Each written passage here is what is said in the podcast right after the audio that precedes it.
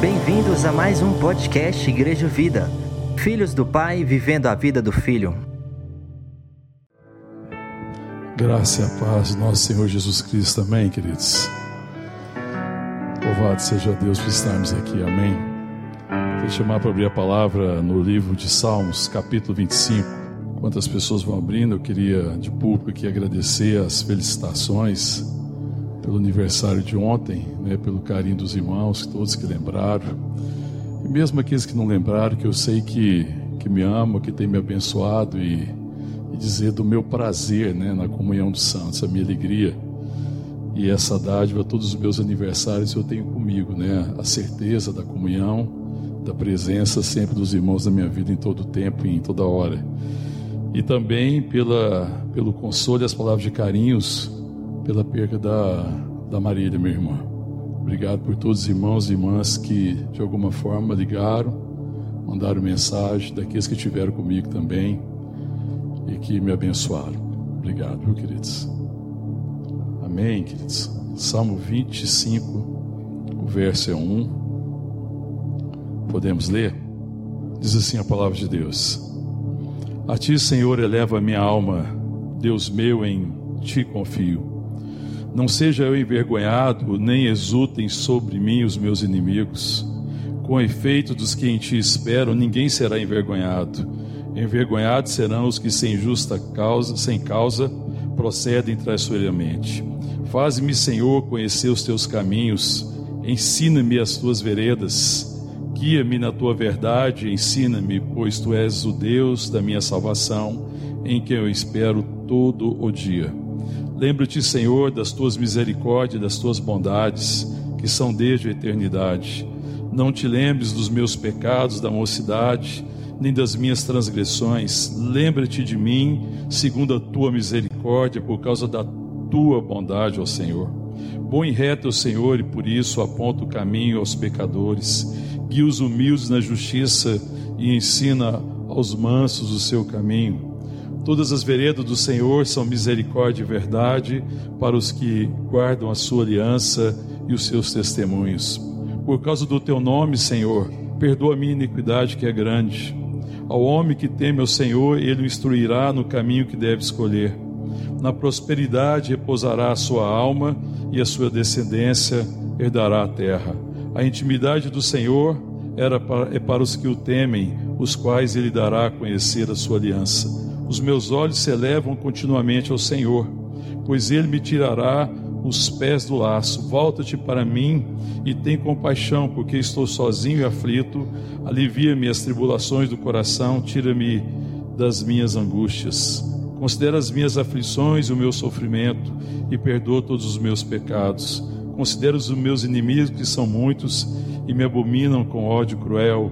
Guarda minha alma e livra-me não seja eu envergonhado, pois em ti me refugio. Preserve-me a sinceridade e a retidão, porque em ti espero, ó Deus. Redima Israel de todas as suas tribulações. Vamos orar. Obrigado, Senhor, por tua graça. Obrigado, Deus, por teu grande amor, ó Pai, por tua bênção, por teu cuidado, pela tua palavra, pela tua verdade. Obrigado, Deus, por tudo aquilo que o Senhor ministrou ao nosso coração até aqui. Ó Deus, e pedimos que agora pela tua palavra, sejamos ministrados pelo teu Santo Espírito, pela verdade, ministrado por tua vida, Pai. Em nome de Jesus, fala conosco, Paizinho. É a nossa oração que fazemos no nome santo de Jesus. Amém. Esse salmo é um salmo de Davi. E Davi escreve esse salmo muito provavelmente é, já numa idade madura na sua maturidade, na sua vivência, depois de longos anos de vivência, de caminhada, Davi escreve esse salmo. E é um salmo, é uma oração por auxílio divino. Alguns especulam que talvez fosse na época em que ele viveu a rebelião de Absalão, seu filho, mas é apenas especulação. E esse salmo, ele marca muito meu coração, é um salmo que eu gosto muito dele, porque talvez seja um dos salmos que mais retrata o coração de Davi. A palavra de Deus diz que lá em, se você for ver lá em Atos dos Apóstolos, vai falar que Deus encontrou Davi um homem segundo seu coração, tá? No capítulo 3. Que fará, que andará segundo a sua vontade, um homem que, segundo o coração de Deus, um homem a quem Deus estava revelando o coração, um homem que tinha intimidade com o Senhor, que conhecia os anseios do Senhor, que conhecia aquilo que ia no coração do Senhor. Um homem que era rendido a isso. E esse salmo, ele vai retratando esse coração de Davi, é como se fosse um raio-x, um pequeno resumo do que está acontecendo de Davi. Quando você vê a sua confiança santa, porque o salmo exprime uma santa confiança em Deus, o salmo também é, fala dos seus muitos conflitos, né, porque ele viveu muitos conflitos. O salmo também fala da sua grande transgressão, por causa da transgressão que ele tinha cometido, e ele se lembra disso e nós sabemos do problema que Davi viveu, né? É, e da transgressão que ele cometeu, do que isso causou para ele, das dores, mas também sabe do seu perdão, do pecado que Deus ofereceu, do perdão que Deus ofereceu ao seu coração. Também fala do seu arrependimento, né? Desse arrependimento que nós sabemos que Davi viveu que ele, ele se arrependeu de forma amarga de todo o erro que ele cometeu e das suas aflições profundas, porque Davi, assim como nós, é um homem que viveu aflições, né, que passou por grandes aflições e não passou por pequenas aflições. É, Davi experimentou de grandes e profundas aflições. E esse salmo ele, ele vai trazendo tudo isso. E ele é interessante porque também no, no, em hebraico, né, na, que é a língua que ele foi escrita, ele é um acróstico. E por isso é difícil fazer uma divisão no salmo, que de repente parece que ele muda de um assunto para outro assunto, porque ele foi feito conforme a sequência, a ordem alfabética hebraica. E é por isso que de repente ele está indo de um assunto, parece que está indo para outro assunto. Mas na verdade, o tema, o espírito da, de todo o salmo é meditação e oração. O salmo é recheado disso, né, de meditação e oração que também é algo que nos lembra de Davi, que fala muito de Davi. Um homem que meditava na palavra, um homem que amava a palavra de Deus, um homem que considerava sempre, estava sempre considerando, e um homem de oração. Né, nós vamos ver os salmos, os salmos, né, boa parte dos salmos são orações de Davi, são meditações de Davi. Então esse salmo fala muito. E eu gostaria de compartilhar verso a verso, mas existe uma parte principal que eu queria me ater ela, mas é, para falar dessa parte que eu gostaria de me ater, que está mais no final, no terço final do Salmo, eu vou passar rapidamente aqui por todo o Salmo, amém, querido? Para a gente possa compreender, entender o espírito de Davi, o que Davi está meditando, e depois compreender o que mais profundamente está angustiando o coração de Davi. Primeira coisa que eu queria compartilhar, o verso 1 que ele fala, né? A ti, Senhor, eleva a minha alma. É, ele começa com essa nota extraordinária, porque a ti, Senhor, eleva minha alma. É, é alguém que quer sair da, da, da dimensão é, terrena, que quer sair da dimensão das coisas desse mundo e quer adentrar a presença de Deus. Senhor, eu quero adentrar a tua presença. Eu quero adentrar o Senhor.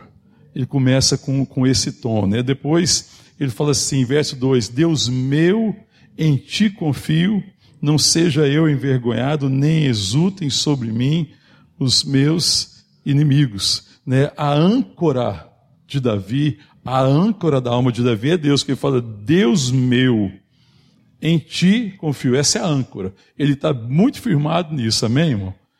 É meu Deus, Deus meu, em quem eu coloco a minha confiança que é o fundamento, é a âncora. Né? Pensando no navio, na tempestade, quando alguém está vivendo uma tempestade, você procura um porto seguro. Você precisa de uma âncora, você precisa de um lugar que possa te dar segurança, para você não ser varrido pelas ondas e pelos ventos. E ele fala disso, a âncora de Davi é Deus. O Senhor é o meu Deus, tu és a minha confiança, a minha confiança está no Senhor. E ele quer se livrar de duas coisas a vergonha e do inimigo. Ele não quer ser envergonhado na medida que envergonhar aqui significa que eu não quero envergonhar teu nome. Não seja eu envergonhado para que o teu nome não seja envergonhado, por causa do testemunho do Senhor. E ele fala assim: me livra dos meus inimigos, porque Davi sabe que existem inimigos, e nós temos inimigo. É, Satanás é nosso inimigo, e ele tenta contra nossas vidas. E a gente não deve achar que Ele não luta contra nós, porque de fato ele luta. Davi sabe que o risco é real, ele sabe que existe inimigos real e ele pede: Senhor Deus, Deus meu em quem confio, livra-me da vergonha, livra de ser envergonhado, livra-me dos meus inimigos. Ele continua é, dizendo, verso 3: Com efeito, dos que em ti esperam, ninguém será envergonhado. Envergonhados serão os que sem causa procedem traiçoeiramente. Então ele fala, ele lembra logo depois, né? Incrível, né? Porque ele está orando, depois ele já medita e fala, não. Mas aqueles que esperam em ti nunca serão envergonhados, amém, irmão? Quem vai ser envergonhado são aqueles que procedem sem causa, procedem traiçoeiramente. Depois no verso 4 e no verso 5, ele diz assim: Faze-me, Senhor, conhecer os teus caminhos Ensina-me as tuas veredas, guia-me na tua verdade, ensina-me, pois tu és Deus da minha salvação, em que eu espero todo o dia. Deus é o melhor professor, é isso que ele está dizendo. Senhor, é só o Senhor que pode me ensinar. O Senhor é o mestre por excelência. O Senhor é a sabedoria por excelência. E ele fala: Faz-me, Senhor, conhecer os teus caminhos. Né? Porque ele vai pedindo aqui é, para Deus fazer isso. Aí fica, na verdade, a gente poderia colocar isso e associar classes. Né? Primeiro, é mostra-me o teu caminho. Então, quando você pensa na graça, e se você adentrasse a escola, a escola da graça, onde Deus quer nos ensinar, a primeira coisa que a gente pergunta é: Senhor, mostra-me o teu caminho. Amém, querido? Porque o caminho a ser seguido não é o caminho que eu escolho, não é o caminho que eu desejo, não é o caminho que eu espero, é o caminho que Deus quer me mostrar. Amém, querido? Davi tinha tentado faz, andar nesses caminhos, no caminho da escolha dele, no caminho da sua vontade, no caminho que parece mais fácil, no caminho da conveniência. Mas Davi agora deseja: mostra-me, Senhor, o teu caminho. Eu quero conhecer o teu caminho. Depois ele pede: me ensina, porque é necessário ser ensinado. É necessário ser ensinado pelo Espírito. É necessário que o Senhor me ensine não só o caminho, mas como caminhar, como andar nesse caminho. Mas ele pede mais, no verso 5, além de falar assim: ensina-me as tuas veredas, ele fala no verso 5: guia-me na tua verdade. Depois ele fala de novo: ensina-me, pois tu és o Deus da minha salvação. E aí depois a conclusão aqui de tudo isso, de guiar, de, de mostrar o caminho, de ensinar o caminho, de guiar pelo caminho, em quem eu espero não são todos os dias, mas é todo o dia. É extraordinário, né? porque essa é uma dádiva que nós recebemos pela habitação do Espírito Santo conosco. Amém, Senhor? Amém, queridos? Porque o Senhor habita conosco, Ele está conosco todo o tempo e nos ensina todas as coisas. Então eu posso esperar no Senhor todo o dia, o tempo todo Todos os momentos, cada minuto, cada segundo eu posso esperar nele. Não é todos os dias. Não é que de alguma forma nos dias eu, espero algo. Não, todo tempo, todo dia, todo momento. Davi deseja caminhar, andar no Senhor, esperar no Senhor, ser conduzido, receber a vontade de Deus, ser guiado por Deus, caminhar para a glória de Deus. No verso 6, que está associado ao verso 7, ele fala assim: Lembra-te, Senhor, das tuas misericórdias e das tuas bondades, que são desde a eternidade. Não te lembres. Primeiro ele fala lembra, não te lembre, depois ele fala lembra. Então ele lembra de quê? Ele então está falando, lembra-te, Senhor, das tuas misericórdias, das tuas bondades, que são desde a eternidade. Não te lembres dos meus pecados. Veja como é que ele está colocando tuas e meus como é que ele fala assim, quando ele fala da questão da misericórdia, da bondade, ele, ele, ele clama por misericórdia e bondade de quem? De Deus. Ele fala assim, lembra-te, Senhor, da tua misericórdia e das tuas bondades. E que são desde a eternidade. Fala, olha, desde a eternidade, desde a antiguidade. Fala assim, da, da, da antiguidade, da bondade de Deus, né? Que Deus sempre foi bondoso. E da fidelidade dessa bondade. Mas aí depois ele fala assim, lembra, não te lembres dos meus pecados da mocidade. Veja que certamente ele escreve mais tarde, porque está lembrando dos pecados da mocidade. Não te lembro dos pecados da mocidade, nem das minhas transgressões. Mas depois ele fala: lembra-te de mim segundo a tua misericórdia. É, é da tua misericórdia e por causa da tua bondade, ó Senhor. E ele sabe disso. Ele sabe que Deus vai se lembrar dele. E esse é o desejo dele, é que se lembre dele é, por causa dessa bondade, por causa da sua misericórdia. Essa, essa é a oração, que aconteça dessa forma, né? É, que ele se lembre da misericórdia, que ele se lembre é, da bondade dele. Né? E ele espera nisso, nessa lembrança de Deus. E lembre-se de quem? De mim. Amém, querido? Porque a gente quer que Deus se lembre da gente, a gente quer que as pessoas se lembrem de nós. Né? Mas por causa da misericórdia, por causa da bondade.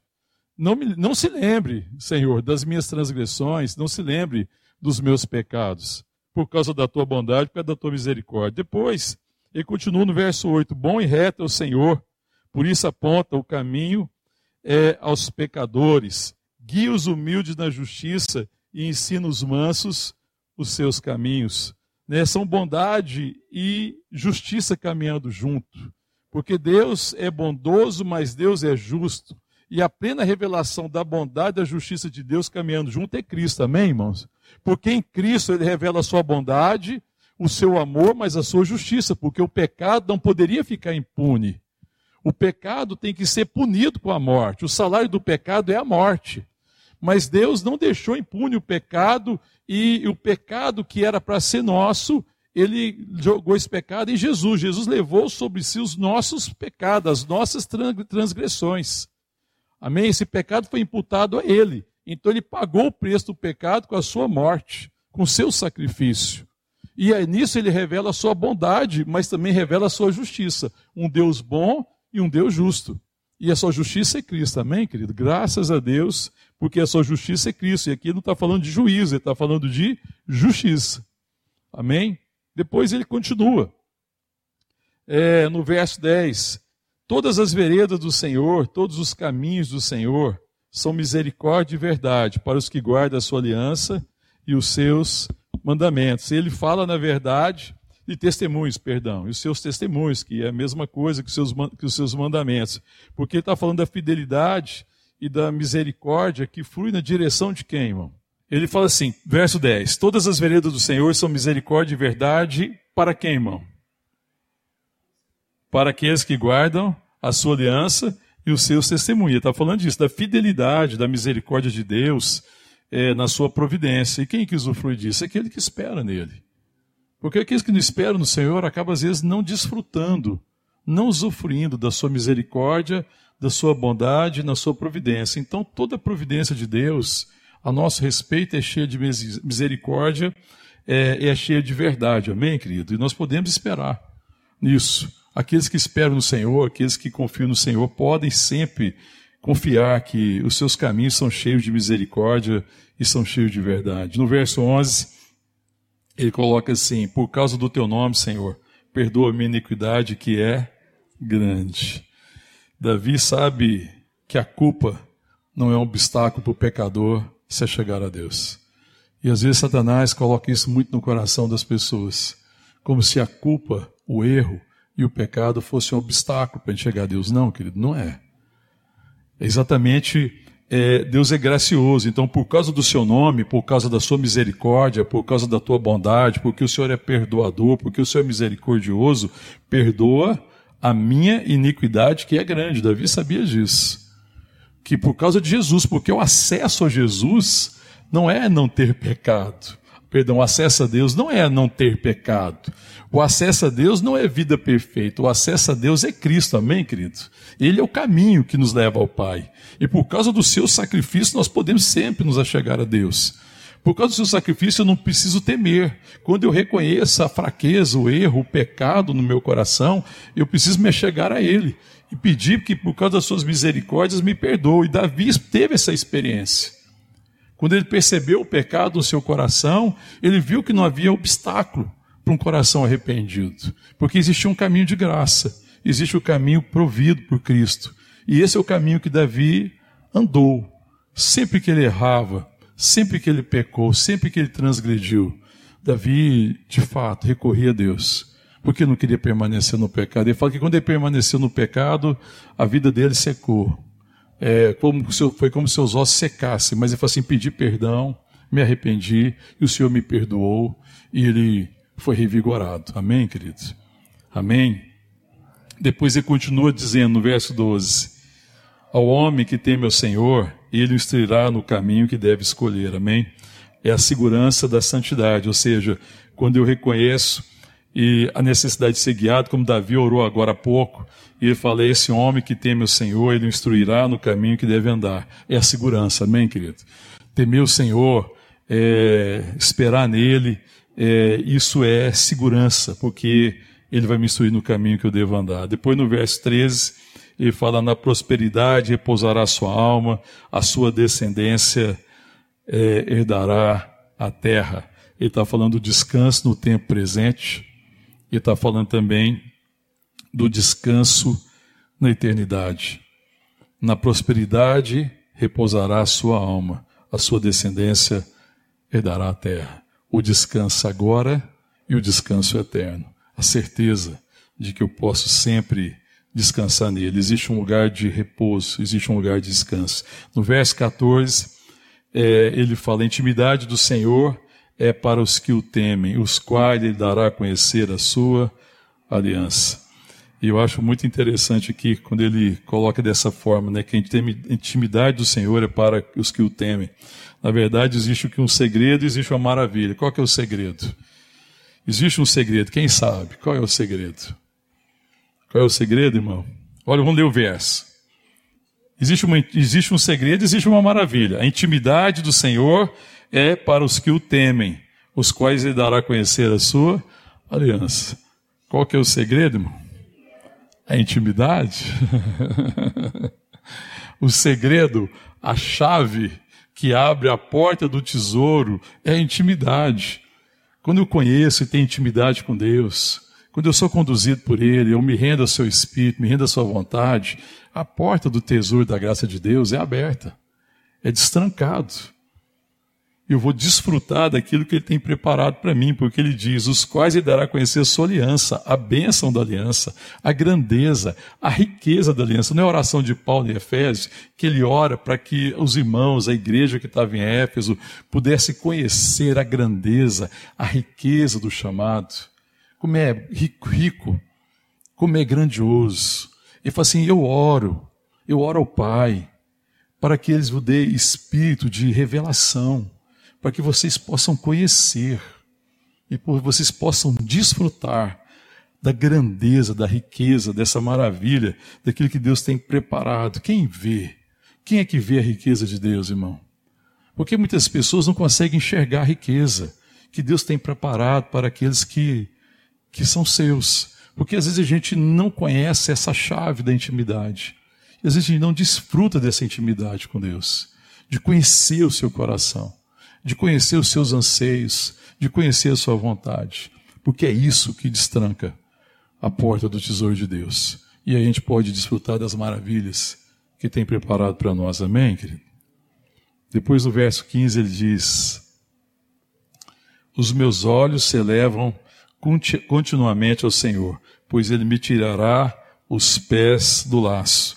Ele está falando que é verdade que ele está sujeito a enganos, ele está sujeito às artimanhas do diabo, mas ele fala: os meus olhos se elevam continuamente, Senhor. É a fé em Deus, é aquilo que Deus vai revelando a cada dia, é a certeza, é a verdade, é aquilo que Deus está falando a meu respeito, aquilo que Deus está trazendo como verdade, como identidade para o meu coração aquilo que Deus está falando a respeito de mim, aquilo que Deus está falando a respeito dele mesmo, da sua vontade, do seu propósito, das suas intenções, quando eu vou conhecendo é, o coração de Deus. Então ele diz isso, né, que os meus olhos se elevam continuamente ao Senhor, pois ele me livrará os pés do laço. Mas quando chega no verso 16, que, que eu gostaria de dedicar uma atenção maior agora, ele diz, no verso 16, Volta-te para mim e tem compaixão. Vou ler um pouquinho mais do que o 16. Volta-te para mim e tem compaixão, porque estou sozinho e aflito. Alivia minhas tribulações do coração, tira-me das minhas angústias. Consideras as minhas aflições, o meu sofrimento e perdoa todos os meus pecados. Aqui é uma oração de Davi e uma oração profunda que Davi ora com toda a intensidade do seu coração. Ele diz: Volta-te para mim e tem compaixão de mim. É uma alma desolada. E ele está buscando o que, irmão? Volta-te para mim, tem compaixão de mim, porque estou sozinho e aflito. É uma alma desolada que deseja a companhia, que deseja a companhia divina, que está buscando. Porque por um momento ele perde essa perspectiva, que as aflições, que as lutas e angústia é, tiram dele, essas vezes, essa certeza. E ele está orando a Deus, volta-te, veja que ele está assim, volta-te para mim, olha para mim, contempla-me, Senhor. Porque a percepção de Davi é o seguinte: se o Senhor não estiver olhando para mim, eu fico só, eu estou sozinho, eu estou perdido. A sensação de Davi, aquilo que passa no coração de Davi, é um sentimento de solidão por causa das suas aflições. E a gente pode aprender, irmão, que as aflições trazem um sentimento de solidão. Davi está se sentindo só. A dor produz um sentimento de solidão. E ela produz um sentimento de solidão, sabe por quê, irmão? Porque toda dor é singular porque toda dor é única. Ninguém consegue medir nem mensurar a dor do outro. Só Deus conhece a dor do coração. Só Deus conhece a intensidade da dor. E o sentimento de solidão que vem com a dor é porque essa dor nunca pode ser resolvida na perspectiva dos homens. É uma dor que só pode ser resolvida por Deus. O único bálsamo que pode curar a dor do meu coração é Deus. Ele é o bálsamo que pode curar todas as feridas e que pode me curar de todas as aflições, que pode me curar das tribulações do meu coração. Davi sabia disso.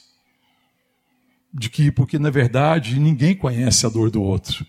A gente, às vezes, em momento de dor, é tão difícil lidar com o momento de dor das pessoas porque a gente não sabe o que falar, não é assim? A gente não sabe o que falar. E às vezes a gente até pode falar assim, imagina a sua dor. E na verdade a gente não consegue imaginar. A gente, mas a gente talvez pudesse, tá, quando a gente fala assim, imagina, a gente não está querendo dizer que a gente sabe, porque a gente não sabe. Tem que dizer, olha, eu, eu imagino que é grande, mas eu não sei o tamanho. Eu imagino que está doendo muito, mas eu não sei o tanto. Eu não sei a dimensão.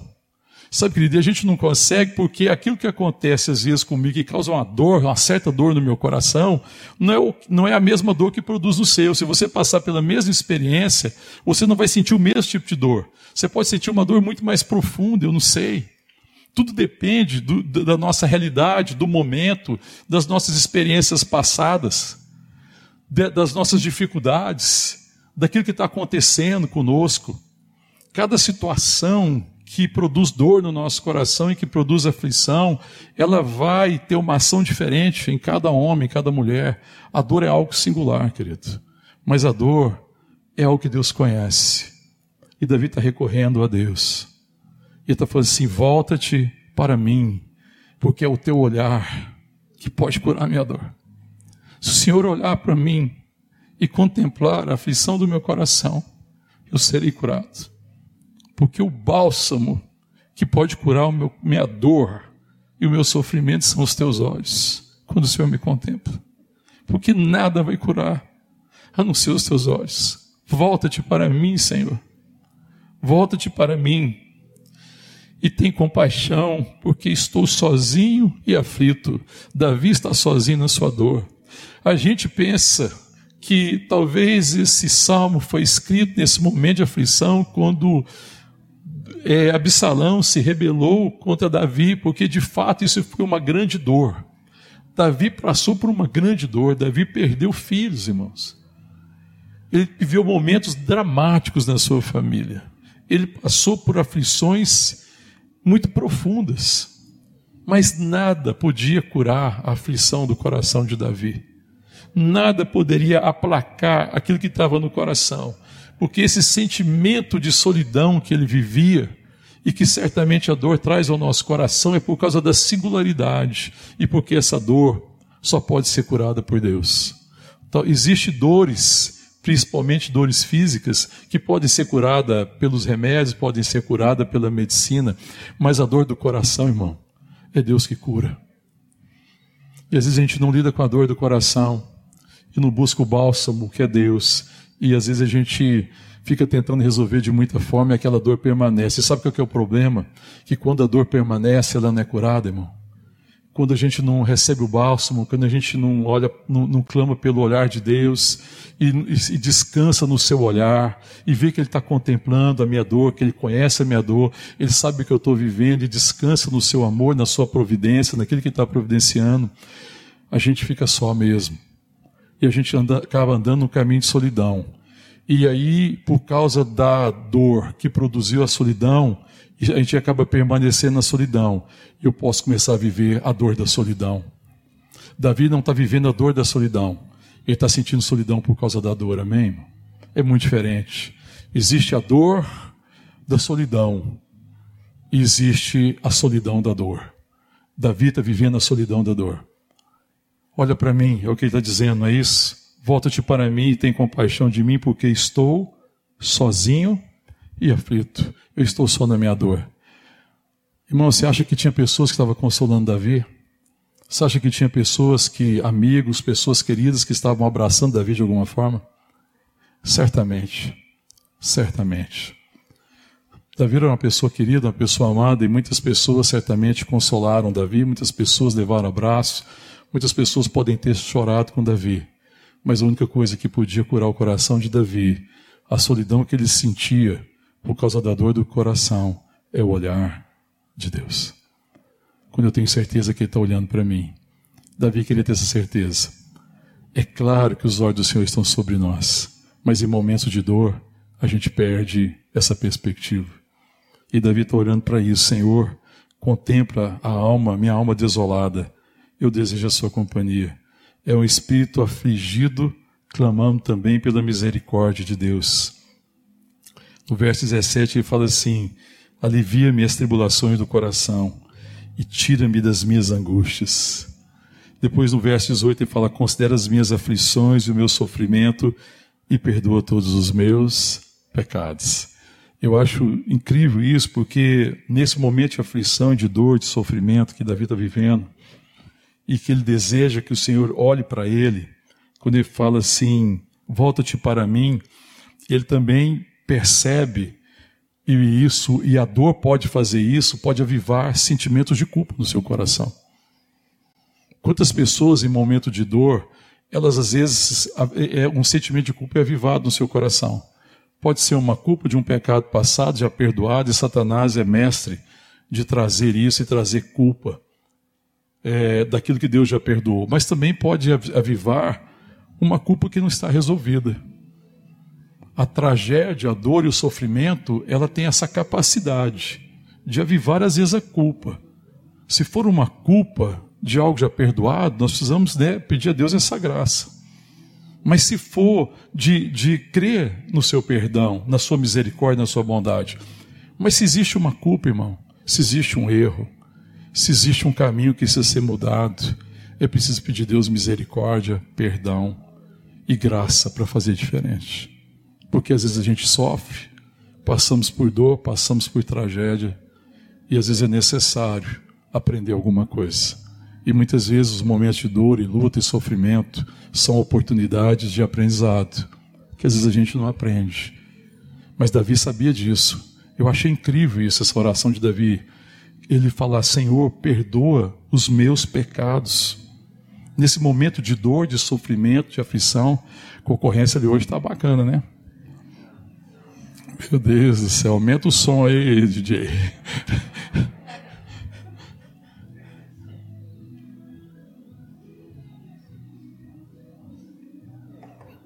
Ai, Senhor Jesus.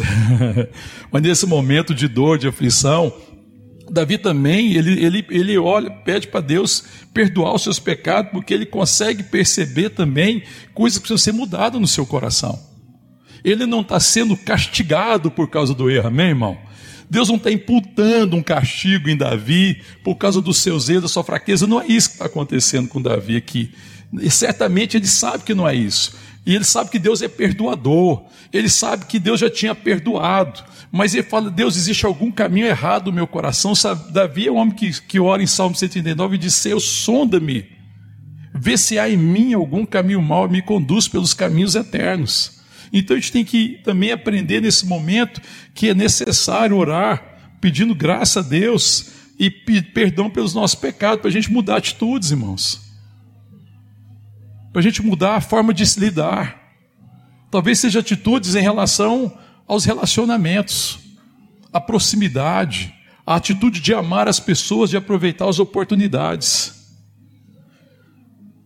Ontem, com no velório da minha irmã, da, da Marília, é, e isso era uma coisa muito que eu percebi muitas pessoas e que também percorreu o meu coração. 26 anos, ela faleceu com 26 anos, muito jovem. Ninguém espera, nem os jovens esperam, porque os jovens não acham que morrem. Quem morre são pessoas idosas. E eles não, eles não têm a morte em perspectiva. Mas quando a morte alcança uma pessoa tão jovem, muitas pessoas falam assim: gente, mas eu gostaria de ter feito isso. Eu vi pessoas falando: eu gostaria de ter feito isso, eu gostaria de ter falado isso, eu gostaria de ter realizado isso. Se eu soubesse, eu teria feito isso. Se eu soubesse, eu teria gastado mais tempo com isso. Se eu soubesse, eu poderia ter feito aquilo. E Davi sabe que ele podia agir de forma diferente. Ele pede, Senhor, nesse tempo de aflição, nesse tempo de dor, nesse tempo de angústia e de tribulação, perdoa os meus pecados. Me ajuda a mudar de atitude. Talvez um dos maiores pecados que a gente precise lidar e que a gente não lida adequadamente é o pecado da omissão. A gente é muito dado a lidar com os pecados das, das ações que eu fiz, dos meus erros, dos erros cometidos, mas eu tenho dificuldade de perceber o pecado da omissão no meu coração, de não fazer a vontade de Deus, de não dar segunda vontade, de não abençoar quem Deus quer abençoar, de não abraçar quem Deus quer abraçar, de não entregar um sorriso para quem Deus quer entregar um sorriso, de estar próximo de quem precisa de um abraço porque Davi não precisava de explicações. Davi não é um homem necessitado de explicação. Davi precisa de comunhão. Ele precisava de um abraço. Ele precisava que o Senhor olhasse para ele. E nesses momentos de sofrimento e de dor, é, o que as pessoas mais precisam é serem abraçadas, porque é o sentimento mais profundo é o sentimento de solidão, de se estar só na sua dor.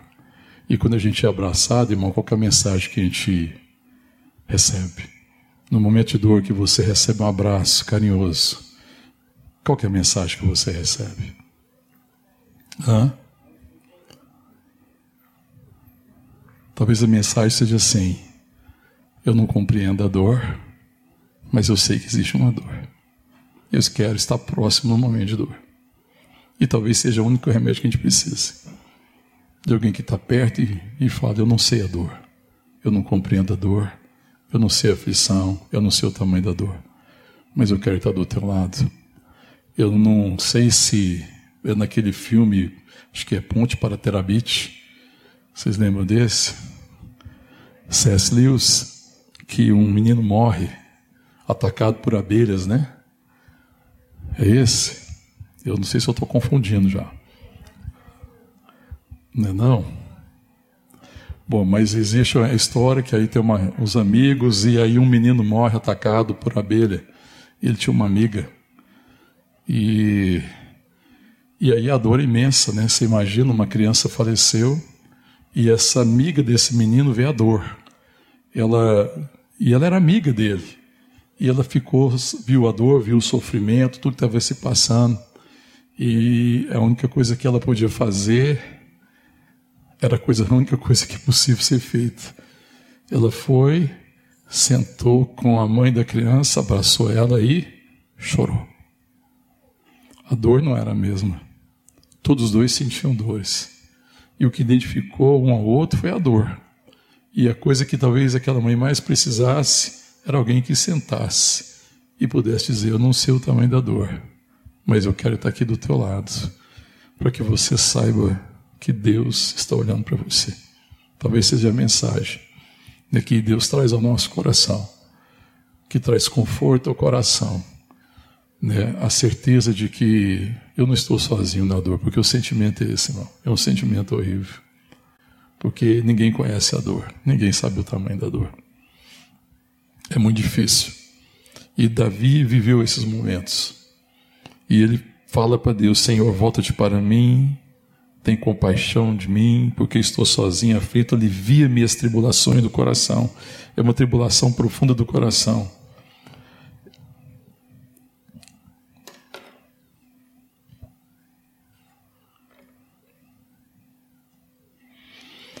Ele fala: considera as minhas aflições e o meu sofrimento, mas também perdoa os meus pecados. Amém, querido? que os momentos de dor e sofrimento tragam também a lição, para que a gente não ande no caminho da omissão.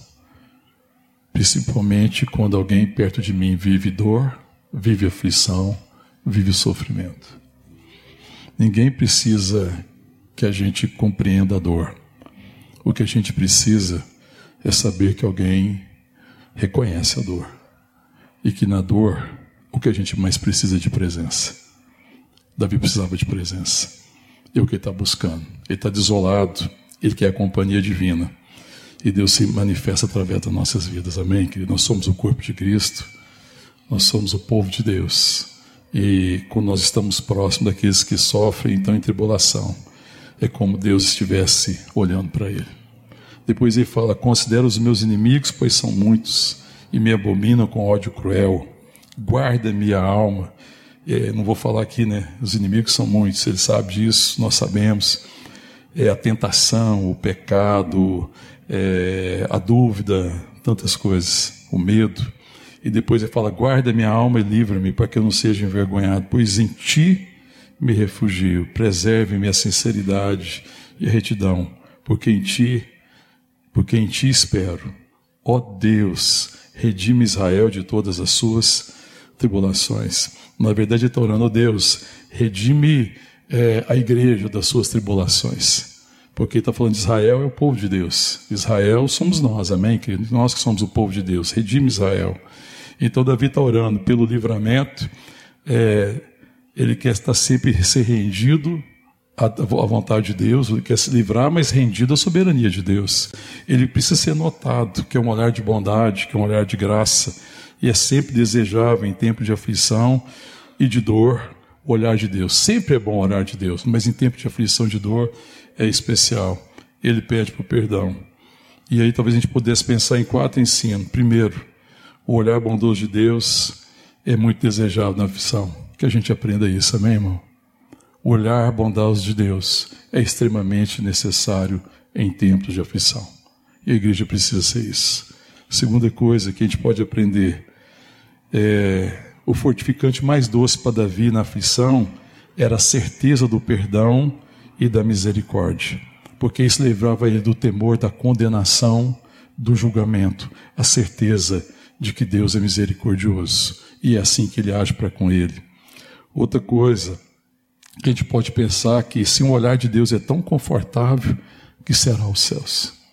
Eu fico imaginando, irmão, os céus eu fico imaginando a eternidade com Deus, porque Davi deseja o olhar de Deus. Senhor, olha para mim, me contempla, volta-te para mim. E isso daria consolo ao coração de Davi. Se um olhar é tão consolador, imagina, irmão, o que Deus tem preparado para nós. Outra coisa, é, nas nossas tristezas nós precisamos aprender então a olhar. Olhe na tristeza, na aflição, na tribulação, nossa oração precisa ser: Senhor, me contempla, olhe para mim, volte para mim. Mas quanto aos meus erros e transgressões, a oração precisa ser essa: Senhor, perdoa os meus pecados, segundo a tua misericórdia. A gente não pode perder a oportunidade de Deus sondar o nosso coração. Amém, irmãos? De Deus ministrar o nosso coração. Porque a grande dificuldade seria essa porque um homem e mulher que não resolveu essa solidão no coração por causa da aflição e angústia vai se tornar alguém solitário. E alguém solitário vai viver a dor da solidão. E a dor da solidão vai se transformar em amarguras, ressentimentos e tantas outras coisas, irmão. A dor da solidão, à medida que a gente permite que a solidão se instale no nosso coração, ela vai trazendo uma dor e vai trazendo distância, vai trazendo afastamento de tudo aquilo que a gente precisa. Mas quem pode curar a nossa dor é Deus, amém? E na dor e nas aflições, nas angústias, precisamos levar o nosso coração a Deus. para que a dor que produziu a solidão não seja uma solidão que agora vai produzir uma dor. Amém? Porque é muito mais difícil lidar. É melhor lidar com a solidão da dor, para que a gente não lide com a dor da solidão. Quando eu penso nisso, eu penso em Jesus Cristo. Isaías 53, se você quiser abrir aí, verso 1 diz assim: Quem creu em nossa pregação e a quem foi revelado o braço do Senhor? Porque foi subindo como renovo, perante ele como raiz de uma terra seca, não tinha aparência nem formosura, olhámo-lo, mas nenhuma beleza havia que nos agradasse. Era desprezado, mais rejeitado entre os homens, homem de dores, e que sabe o que é padecer, e conhece a aflição do nosso coração e comum de quem os homens escondem o rosto era desprezado e dele não fizemos caso. Certamente tomou sobre si as nossas enfermidades, as nossas dores, levou sobre si. E nós o reputávamos por aflito, ferido de Deus e oprimido. Mas ele foi traspassado pelas nossas transgressões, moído pelas nossas iniquidades. O castigo que nos traz a paz estava sobre ele, e pelas suas pisaduras fomos sarados. Todos nós andávamos desgarrados como ovelhas, cada um se desviava pelo caminho, mas o Senhor fez cair sobre ele a iniquidade de todos nós, de nós todos. Ele foi oprimido e humilhado, mas não abriu a boca. Como cordeiro foi levado ao matadouro, como ovelha muda perante os seus tosqueadores, não abriu a boca. Por juízo opressor foi arrebatado, e de sua linhagem, quem dela cogitou? Porquanto foi cortado a terra dos viventes. Por causa da transgressão do meu povo, ele foi ferido Designaram-lhe a sepultura com os perversos, mas com o rico esteve na sua morte, pois que nunca fez injustiça e nem dolo algum se achou na sua boca. Todavia, ao Senhor agradou moê-lo, fazendo enfermar. Quando der ele a sua alma como oferta pelo pecado, verá a sua posteridade como oferta pelo nosso pecado verá a sua posteridade prolongará os seus dias, e a vontade do Senhor prosperará nas suas mãos. Ele verá o fruto dos penosos trabalhos de sua alma e ficará satisfeito. O meu servo justo, com seu conhecimento, justificará muitos, porque a iniquidade deles levará sobre si. Por isso eu lhe darei como muitos como a sua parte, e com os poderosos repartirá ele o despojo, porquanto derramou sua alma na morte foi contado entre os transgressores, contudo, levou sobre si o pecado de muitos e pelos transgressores intercedeu. Amém, querido? Ele que padeceu, ele que sofreu, ele que levou sobre si as nossas dores. A palavra diz homens de dores que sabe o que é padecer. Ele que curou por suas transgressões, ele que curou as nossas iniquidades, as nossas transgressões, levou sobre si. Por suas pisaduras nós somos sarados. Ele é o bálsamo que cura o nosso coração. Ele é o bálsamo que cura a nossa dor. Ele é o bálsamo que nos livra da aflição e que não nos deixa sozinho e conhece a dimensão da dor do nosso coração. Se você olhar também depois lá em Mateus 26, você não precisa abrir, eu vou ler aqui. Jesus do Getsemane, é no 26, capítulo, verso 36, diz assim: em seguida, Jesus foi com eles a um lugar chamado Getsemane e disse a seus discípulos: Sentai-vos aqui enquanto eu vou ali orar. E levantando, e levando consigo a Pedro e aos dois filhos de Zebedeu, começou a entristecer-se, entristecer-se e angustiar-se. Então lhe disse: A minha alma está profundamente triste até a morte. Ficai aqui comigo, vigiai comigo. Adiantando-se um pouco, prostou-se sobre o seu rosto, orando, dizendo: Meu pai, se possível, passa de mim esse cálice. Todavia, não seja como eu quero, e sim como tu queres. Amém, querido? O Senhor sabe o que é angústia, Ele sabe o que é sofrimento, Ele sabe o que é solidão, o Senhor sabe o que é dor. Homem de dores, que sabe o que é padecer, conhece a dor do nosso coração e conhece a solidão da dor, porque a dor produz uma solidão, mas Ele nos cura. Ele é a cura, Ele é o bálsamo que pode curar a solidão da nossa dor, para que a gente não seja um homem e uma mulher solitário, para que a gente não ande sozinho, mas que a gente continue andando em família, andando no meio do povo de Deus, para que também nós sejamos bálsamo para curar aqueles que estão experimentando a solidão da dor. Que a igreja seja sempre um bálsamo de cura para aqueles que estão experimentando a solidão da dor, para que eles não permaneçam sozinhos para que essa solidão não se instale em seus corações, para que eles não se percam e não deixem de viver, porque a dor e a solidão rouba de nós a vida. Amém, querido? E é preciso viver, é preciso continuar, é possível viver, é possível continuar por causa da graça e do olhar curador de Deus. Volta-te para mim, Senhor, e considera minhas dores, vê as minhas aflições, as minhas lutas, porque estou sozinho aflito. Livra-me as tribulações do coração, tira-me das minhas angústias. Amém? Eu não sei como é que está seu coração, como é que é a sua experiência. Eu não sei se você tem caminhado com dor e você tem se sentido só. E essa dor tem produzido uma solidão. Porque às vezes, mesmo no meio da multidão, nós estamos sentindo uma grande solidão por causa da dor que está instalada no nosso coração. Ele é aquele que cura a nossa dor, para que a gente não deixe de viver. Amém? Porque Ele vive, nós podemos viver. Amém, querido? é necessário que Ele viva no nosso coração. E que olhando para nós e voltando para nós com seu olhar de bondade, Ele cure o nosso coração e tire do nosso coração todas as aflições, para que a gente viva e que a gente seja então um bálsamo para aqueles que estão vivendo tempos de dor. Amém? Vamos orar, ficar de pé. Talvez você tenha perdido a perspectiva da vida. E eu creio que Deus quer ministrar o nosso coração da sua vida do seu bálsamo, da sua cura. Se existe aflições, se existe tribulações, se existe angústia que estão produzindo essa solidão no nosso coração, que hoje seja tempo de cura, amém, querido? Que seja tempo de nós sermos visitados pelo Senhor, pelo seu Espírito Santo. Deixa ele sondar, porque às vezes a gente esconde a solidão e a gente às vezes tenta esconder a dor. Mas o Senhor conhece o nosso coração. Ele é aquele que sonda o nosso coração. Amém? Coloque seu coração diante de Deus em nome de Jesus. Fecha teus olhos. Pede para o Espírito sondar seu coração. E se existe uma dor, se existe tribulação, e se existe angústia, ora como Davi, volta-te para mim, Senhor, e tem compaixão. Volta-te para mim, olha para mim, Senhor o que me cura é o teu olhar e a certeza que os teus olhos estão em mim, que o Senhor me contempla. Cura-me, Senhor, cura-me. Em nome de Jesus. Fala com Ele.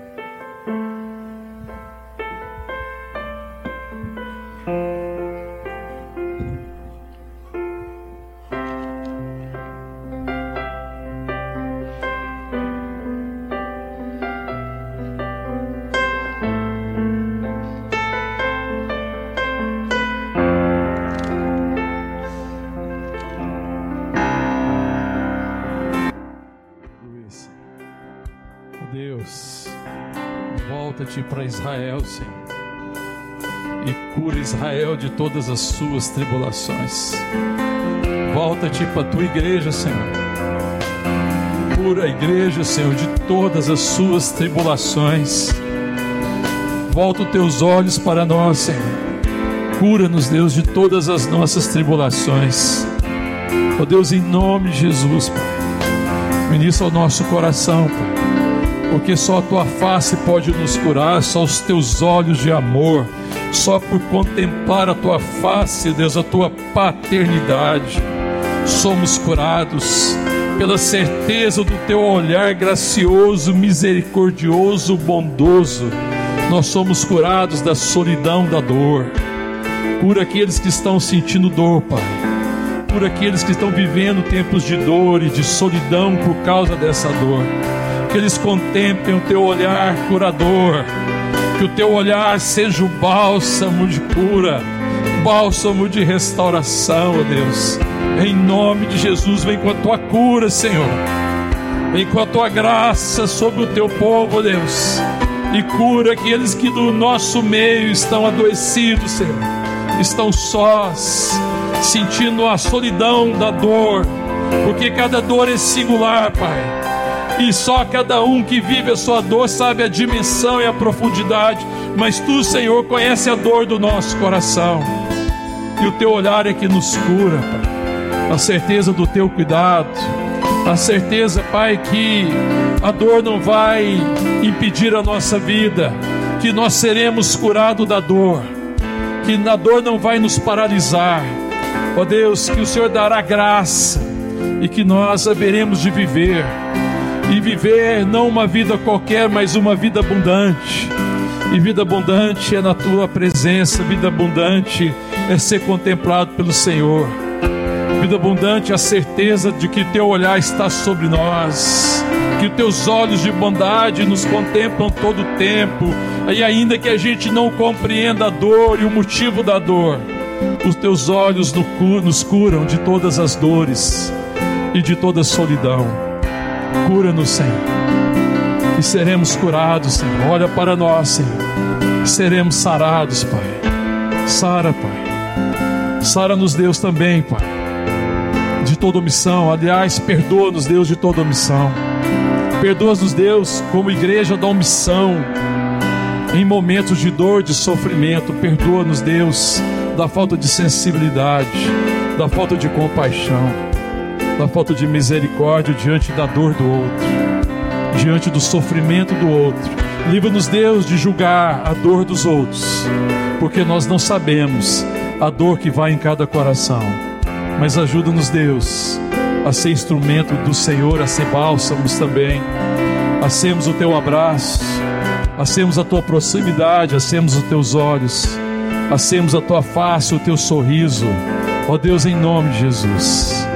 Dá-nos graça, Pai, para que, como igreja, Pai, nós sejamos um povo que leva consolo ao desolado, que leva consolo àquele que se sente só, que está perdido em meio a tempos de dor.